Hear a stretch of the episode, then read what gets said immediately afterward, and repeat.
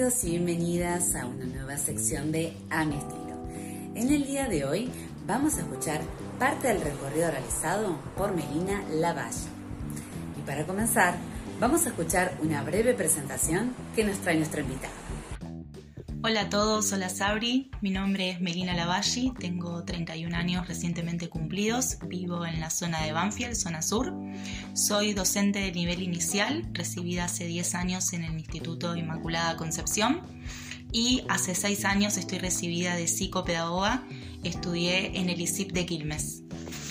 Meli, ¿podrías contarnos cómo es que llega la psicopedagogía a tu vida? La psicopedagogía a mi vida llega porque al terminar mis estudios de profesorado a nivel inicial, recuerdo una profesora que el último día de clase nos dijo, chicas, no se queden solamente con esta profesión, hagan otra cosa, capacítense, hagan cursos, si tienen la oportunidad, estudien otra carrera.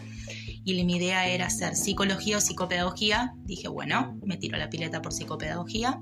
Cualquier cosa en el transcurso veremos qué pasa y hoy en día creo que fue la mejor decisión que, que pude tomar en ese momento. En relación a tus primeros trabajos como psicopedagoga, ¿qué experiencias y vivencias significativas recordás de ellos?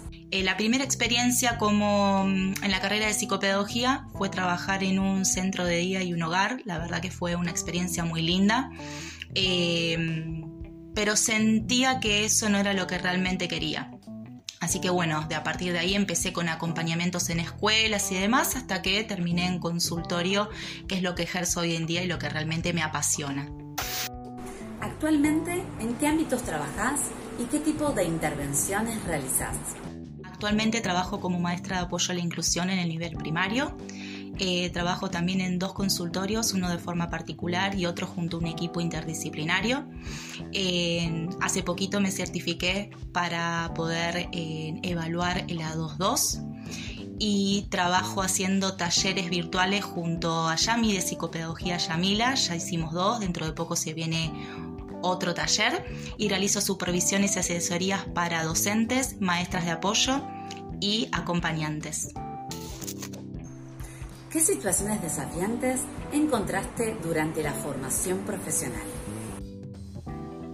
Bueno, las situaciones eh, desafiantes que, encontré durante la, formación, em, como siempre digo, la teoría es muy diferente a la práctica, entonces ahí cuando hay que, entrar a la cancha, em, es donde decís, bueno, acá es donde tengo que poner eh, todos mis conocimientos en juego, porque todo lo estudié mediante un libro y ahora qué pasa, que viene a la práctica. Pero bueno, es algo hermoso, mi experiencia en la sala, la verdad que me encantó. Gracias a Dios tuve lindas experiencias y en la carrera de psicopedagogía también. ¿Cuáles son los pilares fundamentales y necesarios que definen hoy tu trabajo como psicopedagoga? Bueno, el pilar fundamental y necesario en nuestra profesión para mí es poder acompañar y empatizar con una familia que viene por primera vez al consultorio, acompañar también a una familia que por primera vez tiene un proyecto de inclusión con su hijo o hija y por sobre todas las cosas seguir promoviendo la inclusión en las instituciones educativas.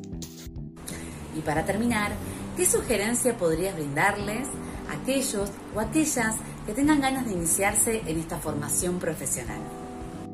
Bueno, mi sugerencia para aquellos o aquellas que quieran estudiar profesorado a nivel inicial o psicopedagogía es que se animen, que no se apuren, que lo hagan a su ritmo, nadie los corre, no importa si tienen 21, 22, 30, 40, no importa la edad, lo que importa es que hagan lo que realmente les gusta y que vayan adquiriendo experiencia una vez que se reciban que no se queden con una sola cosa porque gracias a Dios en la carrera de psicopedagogía el campo laboral es muy amplio, tenemos ese privilegio de poder elegir qué es lo que realmente nos gusta.